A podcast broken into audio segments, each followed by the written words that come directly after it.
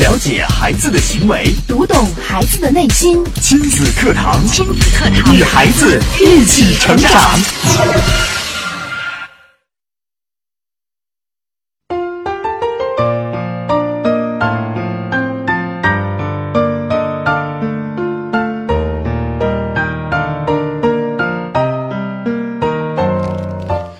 亲子课堂，做智慧父母。欢迎收听以心理学为基础的专业亲子教育节目《亲子课堂》，我是主持人袁明阳。我是主持人吴化。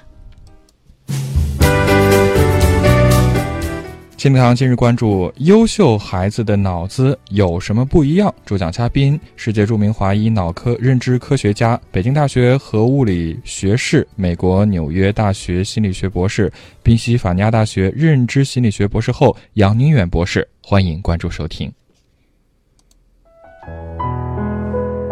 好，节目开始，首先请出杨博士。杨博士，你好。明阳，你好，听众朋友们，大家好。今天呢，杨博士为我们带来的主题是：优秀孩子的脑子有什么不一样呢？我们的教育到底在培养什么样的孩子呢？优秀孩子的头脑又有什么不一样？怎样给孩子播下优秀的种子呢？在今天的亲子课堂，杨博士将一一来为我们解析。嗯，其实这个话题啊，一说出来，我相信大家非常感兴趣啊。嗯，大家都希望自己的孩子是优秀的孩子，教育工作者们也希望能够培养出优秀的孩子。但是，所谓优秀的孩子和其他的孩子有什么样不一样的地方呢？那今天杨博士啊将会为我们来揭开答案。大家听到今天的节目，也可以透过两种互动方式参与到节目当中，说出您的见解，提出您的问题。新浪微博您可以关注“迪兰路言亲子课堂”，在今日的话题帖后跟帖评论，或者通过微信平台来添加我们的微信公众号“亲子百科”，百是一百的百，课是课程的课。添加关注之后，直接留言互动就可以了。嗯，好，我们来请杨博士跟我们来分享。杨博士，今天我们的主题要研究一下优秀孩子的头脑了。我觉得这个脑子怎么去研究呢？是的，呃，优秀的孩子，什么是优秀的孩子，或怎样去培养优秀的孩子？虽然说仁者见仁，智者见智，嗯但是在任何一个时代，它都有一个客观的标准。嗯呃，我们现在的不管在任何时代来说，这个教育从家庭教育到学校的教育，它是一直是一个严重的缺乏设计的一个领域。嗯，换句话说，都没有执照。对，虽然当教师需要一定的资历，但是这个教育应该怎么做？在一个时代，我们需要培养什么样的人才？这样的问题是缺乏系统的研究和设计的。所以，我们现在看我们中国的教育，大家都知道出了很大的问题，很多问题是非常的明显。嗯，可是这些问题是没有责任人的，就是没有任何一个人或者某一个部门，他会为这个教育出现的问题负责任。嗯比如说现在这个呃高中生每天这样的繁忙，为了高考，去为了竞争这个分数，大家都知道这种应试教育是有问题的，对，可是就是改不动。这里面有一些客观的因素在里面，就是大家为了家长为了孩子考一个好大学，学校为了啊学生能考上好的大学，那么入大学的入学标准始终就是单一的这个考分标准，嗯它是一个问题，几十年了。当然，现在开始在改了，所以这个变革是缓慢的。所以我们的头脑，我们家长自己的头脑，不走在时代的前面，而依赖这个环境和教育的改变，你的孩子是会被耽误的。嗯所以，作为智慧的家长，我们是孩子成长的第一个环节。到学校，到老师，那是第二个环节。就像人才加工线，那已经是培育线，那是第二个环节了。所以我们家长一定要把握好第一个环节，一定要弄清楚我们现在教育存在的问题，普遍家长亲子教育出现的问题。那么，现在我们的教育到底在培养什么样的孩子呢？我会发现，家长一般都是希望孩子听话，对，很多因为好管呀。哎，这叫我说这是种偷懒行为。嗯啊，我们小时候，你听你父母的话了吗？没有。但是现在我们，这是一种心理，对，这是一种问题，是一种疾病。一看见孩子，总希望这个孩子按照我们的意愿去成长。是的，我叫他干什么就干什么，这家长就非常高兴，而且嗯往往提出来的要求是孩子达不到的。嗯像孩子他希望爸爸是超人，我希望你会飞，你家长你能飞得起来，你飞不起来。可是孩子不会给我们提这样的要求。嗯那话又说回来，这种听话的孩子有个特征，他以后他就会变得很平庸。嗯他在家听家长的话，长大听，呃，在学校听学老师的话，长大听领导的话，嗯，他就会缺乏创新力，嗯，对缺乏缺乏一些独创性。对，那么到了学校以后，学校这种考试体制、应试教育，他就培养的是会考试的孩子。对，所以你就看那些善于考试的孩子，嗯。包括对高考状元的一些研究，嗯。都能发现一些问题，就是特别善于考试的孩子，你会发现他把他这个价值观也会有问题，就是以考试为荣，就是只要会考试，一切都会好。其实我们家长对孩子的成绩也是这样，这孩子只要成绩好，其他的都无所谓了。嗯就是孩子性格孤僻一点，或者这个跟人合不来，或者比较骄傲，其实这些是未来生命中最大的问题。是的，可是家长只要成绩好就引以为傲，嗯嗯这其实也是一种不正确的观念。那么这种会考试的孩子，他往往都会发现情商比较低，缺乏不是说必然啊，就是会存在的这个问题。相对来说，相对来说嗯缺乏合作的能力，缺乏创新的能力，嗯缺乏领导的能力。因为在对孩子的要求上，你考试成绩好就行了，那么他就拼命的让自己考试成绩好，甚至不愿意告诉帮助身边的同学，因为他帮助第二名，第二名就会超过他，因为他他这种游戏使然。但是国外的这个像美国的这个高大学入学申请的这个录取的话，他就会还会看你这个孩子有没有做社区工作的经验，有没有领导力，他还会看那些东西。嗯，就说你能不能带动大家一起好，对，能不能从小就开始思考怎么去在社会上做贡献，成为未来的社会的领导人才。所以你看，我们通常的家庭的标准，听话的孩子或在学校的这种成绩好的孩子，他都不会培养出优秀的孩子。嗯所以孩子要按照我们的意思来成长的话，我不能说他们死定了，他们平庸定了。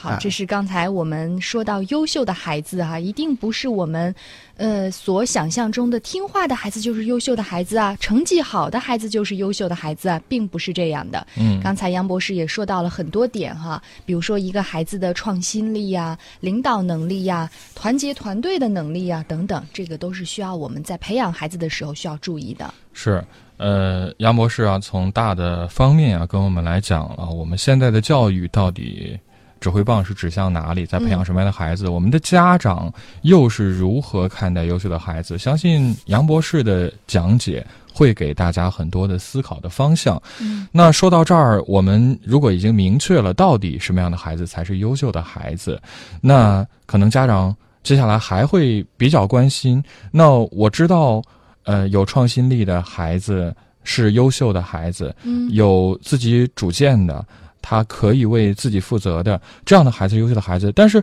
这样的孩子该如何去培养呢？就是我们努力的点应该在哪里呢？我们也请杨博士跟我们接着来分享。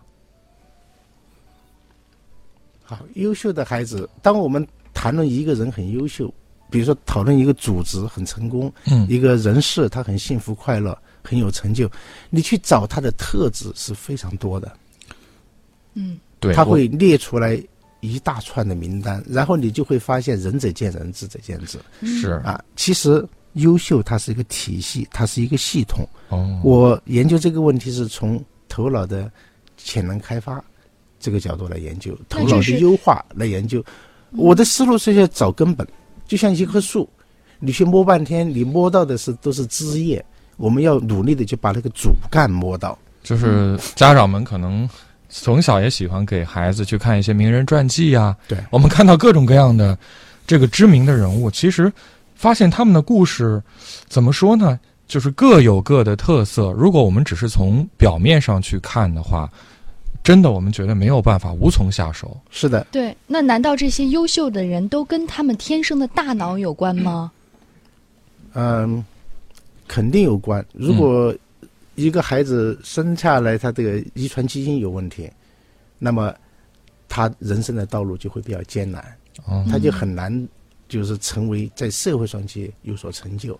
他可能可以他的目标就比较低了，就是能够呃顺利的或者活得久一点。如果头脑有问题的话，哦平安一点。哦但这个应该是极少的一部分极少。一部分，但是这个是个连续体，哦。就是人的这个智商、情商，它是个连续体，意思就是说从低到高有个分布。哦，一个人在哪里，这是由遗传基因来决定的。但是这个位置不是固定的，嗯。在后天的这个成长，在这个学育，我们上次提的这个概念，在这个过程中，它是有一定的弹性的，嗯。是可以把它好的学育可以把它提升，差的学域可以把它拉下来。育可能也就是环境的意思你吗。育的好不好的问题，是的，也就是先天的东西可能是已经决定了，起了一定的作用嗯，但是后天的这个影响对哎孩子未来成为什么样的人，他的影响其实是我们可以去改变的。他是杨博士也经常在节目当中举例子，就是有很平凡的，比如说农村的父母，可能学历并不高，但是可以培养出相当优秀的孩子来。是，这就是嗯 A 等于 B 乘 C 的关系。A 是孩子的头脑或者他未来的成就、嗯 b 是他的先天素质、遗传基因，C 是 B B 是遗传基因、先天素质，C 就是对他的培育他的环境。嗯那么刚才我们说到农村的父母也能培养出好孩子，就是这个环境里面也有关键的要素。嗯这个父母他在这个价值观上，在对孩子的态度上是正确的，孩子也能够成长得非常的好。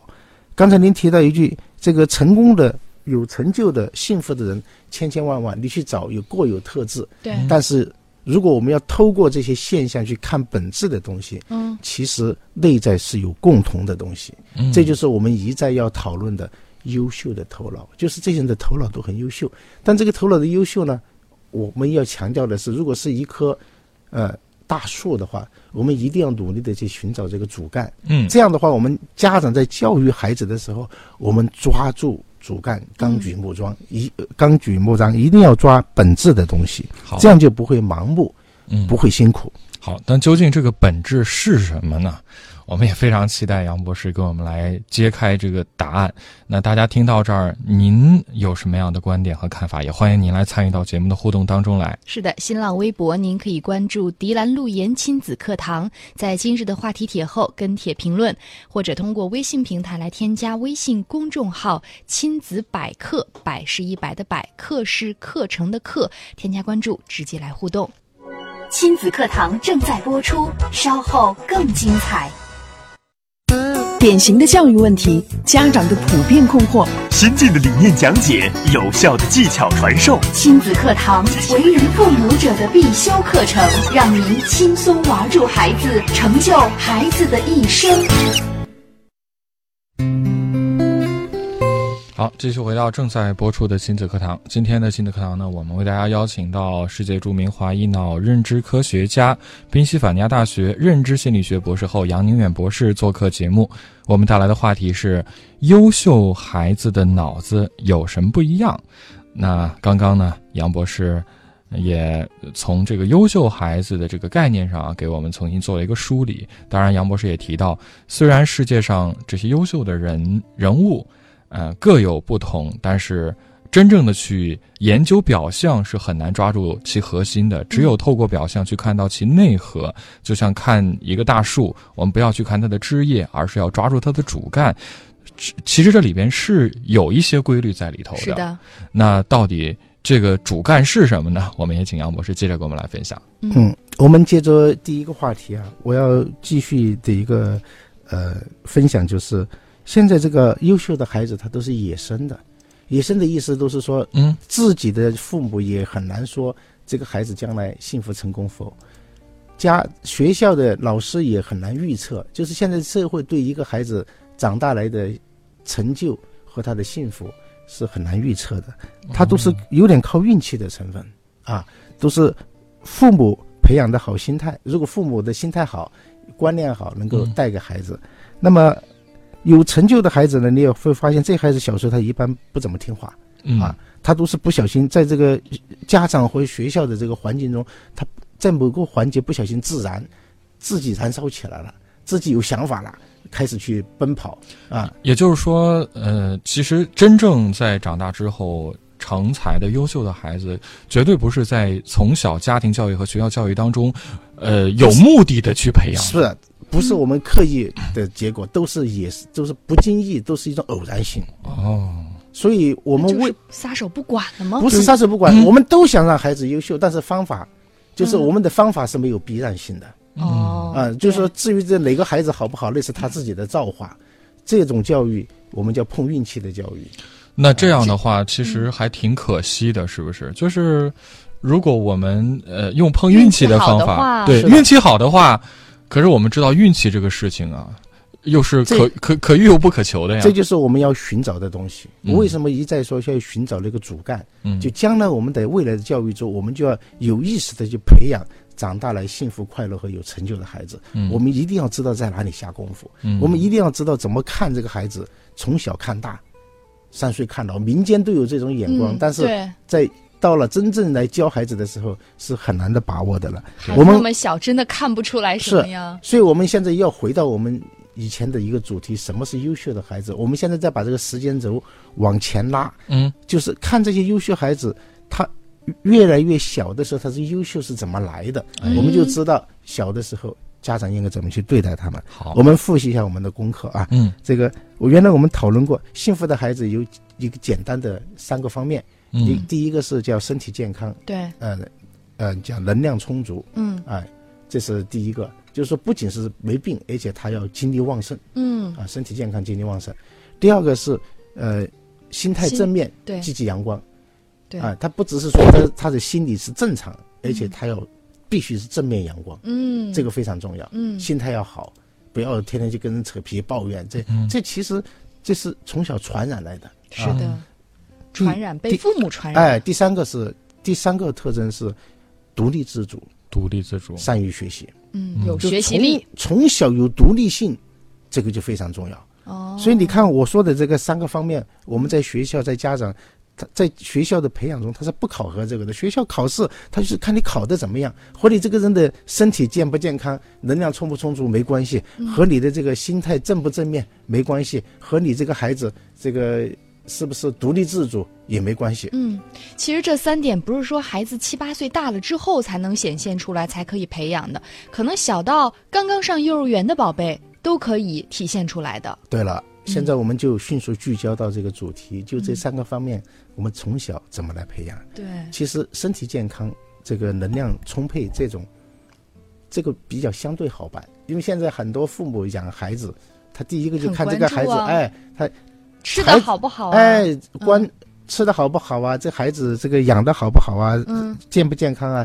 家长其实是最关心这个的，大多数孩子，呃，大多数家长关心这个，但这里面其实我们要讲的是，在这个过程中要培养孩子自己照顾自己生活的能力。一说到这个，大多数的家长就不及格了。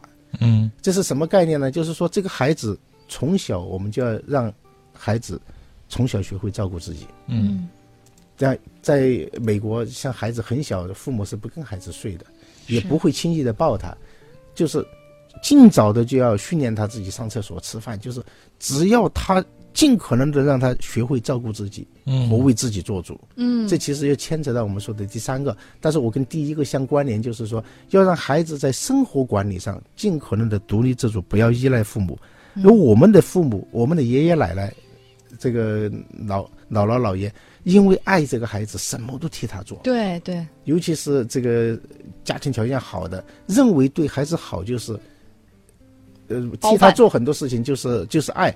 其实这种爱非常残酷，对，他的真相就是把孩子锻炼自己的机会、照顾自己的机会给剥夺了，是的，嗯他从来也不会照顾自己。嗯。所以当长大以后，父母认为他该独立的时候，哇，这孩子怎么什么都不会啊？怎么这你也不会照顾自己对对对，连饭也不会做，衣服也不会洗，嗯，就甚至自己作业都不，这叫把他打残了，用爱哦把他培养成了一个无能者，在照顾自自己的生活上是个残废。嗯你看这个爱多么残酷。嗯是所以我们说的第二个，这个心理正面、积极、阳光，这种阳光心态的培养，其实父母的作用就非常大了。嗯但我们其实看到，在我们的周围，在生活中，真正心态好的父母少之又少，少之又少。就是我们学校没有去培养好心态的课程。对，那这个东西是怎么来的呢？其实这种好心态很多时候是来和反而和人的这个宗教信仰有关系。你看那些有、有信仰的人，他不管信什么教也好，但是你看这些宗教，它很多健康的宗教啊，嗯，我们不说邪教，就是它都是教人向善，对，教人积极阳光，教人怎么去安自己的心的。嗯嗯所以你看那些有信仰的人，你会发现他一天不慌不忙，嗯，因为他有信仰，他有依靠。就是很笃定，哎知道自己要的是什么。哎，很善于去跟别人相处，因为所有的这些宗教吧，健康的宗教，它都是教人与人为善嗯，啊。其实这也可以折射出国人好像大部分都是从小可能也是被这种环境培养的，就是我不知道要什么，长大之后看到别人要什么，比如说买房买车呀，我我也要去追求这些，追求别人追求的东西，呃，所以其实自己是很少知道自己真正是要什么的，很少人有这样的思考。是的，有信仰的人，他追求的是内心的笃定，嗯，对这些身外之物，他比较能够正确看得比较淡。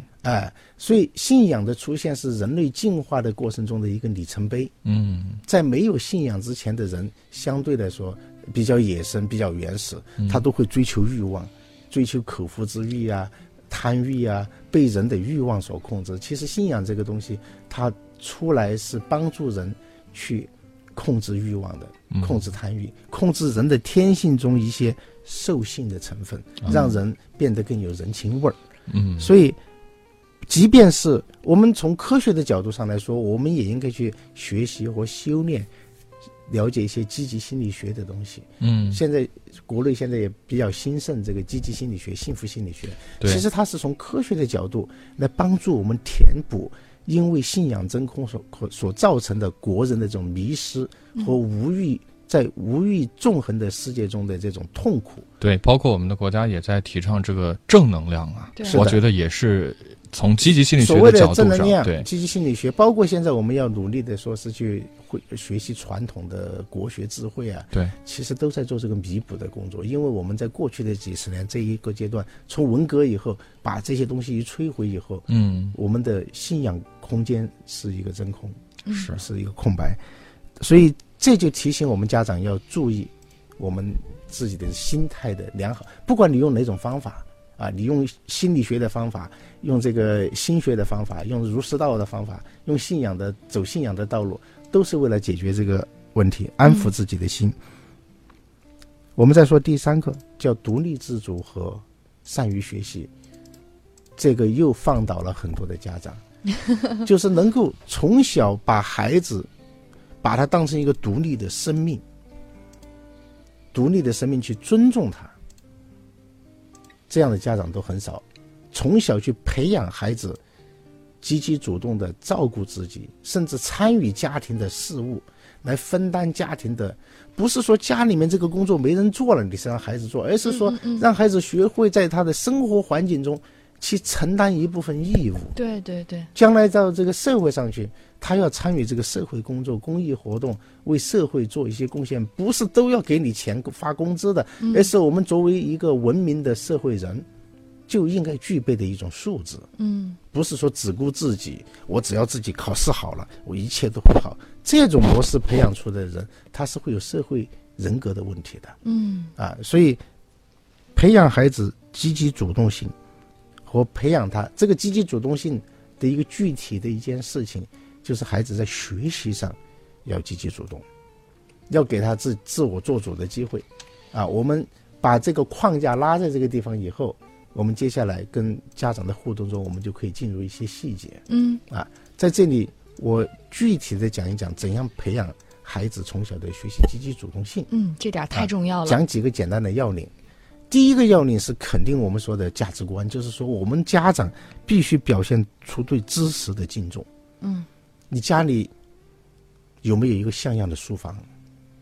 这个书房里面有没有父母的身影？孩子他天天看啊。嗯，他如果有一个很好的书房，有一父母会经常在那里学习，甚至讨论。嗯家里有一种学习的氛围，嗯，这个孩子就会被熏陶出来，觉得哎呀，那是一个神圣的地方这就是环境。啊，这就是环境。啊，哪怕你哪怕你父母说我们家里没有这个呃知识，我们俩小学毕业出来没关系，你也弄一个书房给孩子弄，你给自己也弄一些书，你不管看什么，你把它摆在那，嗯甚至给他说的那个一点，你挂挂挂两个香炉，每天去进香，这个上面挂几个崇拜的名人啊，孔夫子啊，你没有信仰没关系，你去拜一拜。那些孩子一看呀，这个父母怎么平常都很嚣张，一到了就安静下来了呢？他去看啊，原来里面有书。现在有句话不就是，呃，最重要的不是你看了什么书，而是你有多少书。这个也很重要，他 熏陶就是如此，对啊熏陶就如此。那么这种态度要传给孩子，你不要对知识分子或者对知识表示出轻蔑。如果说我有钱就能摆平一尊切，啊，我们家有权，我是我是官儿，你爸爸是什么局长、厅长啊，有事儿都能摆平。在这种观念下，孩子他不会热爱学习的。嗯，啊，因为当孩学习应该成为我们的这种生活需求，成为我们的爱好。那么这是第一步，这是价值观的问题。第二个问题就是我们要多跟孩子互动。多跟孩子互动是什么意思？多跟陪孩子成长、跟孩子交流是什么意思呢？嗯，其实去刺激他的头脑。你别把他的头脑当个盒子在那个地方，你往里面光喂饭不行，你得往里面喂价值观，喂优秀的品质，喂这个对兴趣爱好。孩子他先头脑先天是有好奇心的，是的，所以我们要去利用他小时候这种好奇心，多跟孩子聊天，多去培养孩子问为什么这是什么，带他出去玩的时候，小孩有个阶段天天就问为什么，嗯，这个时候你特别要抓住，嗯。你不会的话，你要马上去翻书，能陪他度过这一段时间，解答他心中的很多疑惑，嗯。让他学会观察，学会思考。你带着孩子出去看东西，小孩有一段时间是非常喜欢看东西的。是。如果你不去陪伴他，或者你不去带着他去产生这种好奇心，甚至把周围的看完了，还得带他到山里去看，到旅游，到一些野外，到科学博物馆去看，就是看那些在生活环境中看不到的东西，嗯打开他的眼界。这其实就已经在学习了呀。嗯，是的但，这些事情必须要做。对这些互动其实都是建立在用心观察的。这个基础上，是的因为有些父母他虽然每天陪着孩子，但是他心却不在孩子那里。孩子来到这个世界，他首先要了解他生活周围的环境，以及这个我们这个世界，带着孩子到处去看，这就是一个很重要的一个环节。嗯当他看的差不多的时候，就应该干什么呢？就该去读了，就开始听故事了，嗯，去了解，从语言通过语言来了解聆听遥远的世界，了解我们这个世界的过去、现在和未来。要用语言来打开他们的头脑。刚开始是用眼耳鼻舌来接触了解这个周围的世界，嗯到了一定的阶段，他饱和了，嗯那你就开始家长要开始用语言，那就是跟他聊天，给他讲故事，嗯陪他阅读。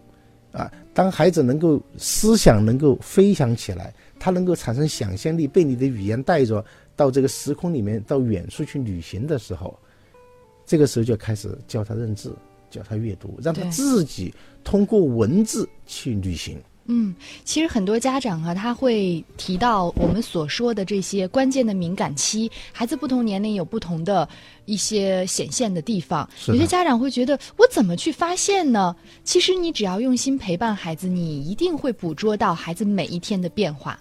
其实很简单，嗯我们民间都有这种智慧，就你跟那个过来人就知道这个孩子到什么年龄他该干什么了。对，所以你要在他的前面一点点嗯去做这个守候。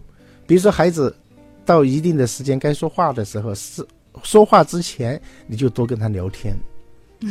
那如果当这个孩子在一个年龄点，他喜欢讲话、喜欢讲故事的时候，在这之前你就要陪他讲故事。到这个之前该识字的时候，你就提前一点点去让他接近文字。嗯啊，这些其实都不难，啊，只是说我们有没有心去做。但这些事情很多，这种陪伴啊，因为孩子这个里程碑的时间确实很多，但是有几个关键的要点一定要抓住。刚才我说的第一个是去看这个世界，嗯第二个是跟他互动，用语言来激发他的头脑。嗯第三个用文字，让带领他通过阅读，让孩子的头脑能够飞翔起来。嗯借助文字的力量，文字它其实是这种载体，它可以带着孩子的头脑去进行时空的旅行。阅读看起来是跟文字打交道，其实本质是作者的灵魂中的一些思想要素，通过文字的载体来输入到孩子，跟孩子的头脑，第一是输入东西进去，第二跟他的头脑进行碰撞，这是一个极其重要的对头脑的一个丰富和优化的过程。嗯如果一个孩子小时候他没有这种重要的阅读和一种某种交流方式，这个孩子长大起来精神发育一定不健全。所以你会发现，比如说我们我看那个大染坊，那个里面那个主角他后来做这个呃工厂办商业办得很好，可他从小是个乞丐，没读过书，嗯但是你会发现他小时候有个重要的生命经历是什么？听评书。哦因为冬天他没地方待，只有听评书的地方暖和。他往那地方一坐，本来是想这个图个暖和或者吃点东西，可是他听评书就入迷了。他从小听评书听得多了，这个听评书其实就是把这个历史的故事、这种民间智慧输入到他大脑中去了。嗯，他天天听，天天听，天天听，天天听。是跟随一个人一辈子的。是的，嗯他就无意中获得了巨大的宝藏和财富。这些东西，这种民间的智慧、凝练的智慧，在他未来的这个经商的过程中，你就会发现非常有爆发力。所以我说，这个孩子的成功、幸福成功，他不是偶然，都是在他成长的过程中有一些很好的互动的经历。嗯我们要去制造。所以你看现在那些成绩好的孩子、优秀的孩子，小时候你都会发现很多家长都有陪伴他阅读，给他讲故事，让他大量阅读。我把这个过程非常重要，嗯我把这个叫思想的放飞过程。是的，其实也就是埋下了一颗种子，而不是说让这个种子长成你希望的那个样子。呃，你看，嗯就是从物质上来说，我们都希望孩子，你如果一个孩子一辈子都不会吃饭，嗯这是很荒唐。所以我们家长很在一定时候都会意识到啊，该教他自己吃饭了。嗯但是学习这个东西，我们通过阅读来学习，比如说简单阅读是最简单的学习方式。对，那么，如果你不教会孩子阅读或阅读的兴趣，那你一辈子都得要喂他吃饭，他都对他一辈子的成长和学习都对老师有依赖。老师不讲课，他不去看书，嗯所以你会发现那个没事儿去看看书的，哪怕是没事儿，有些人他不看书，他喜欢聊天。嗯他没事，他喜欢找老人，找有成功的人、有智慧的人聊天，啊，这也就是很多那些民间的野路子成长出来的。嗯所以你看，有些人他虽然小时候没有读过书，他很有成就，对也很幸福，也很快乐。这种人，他其实是具备非常优秀的学习能力的。他只是不是通过文，不是通过书本来学习，他通过他的眼、眼耳鼻舌来学习，从环境中学习。嗯所以，善于学习这件事情，还真是一件非常重要的东西。嗯，好，非常感谢杨博士给我们做的非常精彩的讲解。好，今天节目就是这样，明天的同一时间，金德堂和您不见不散。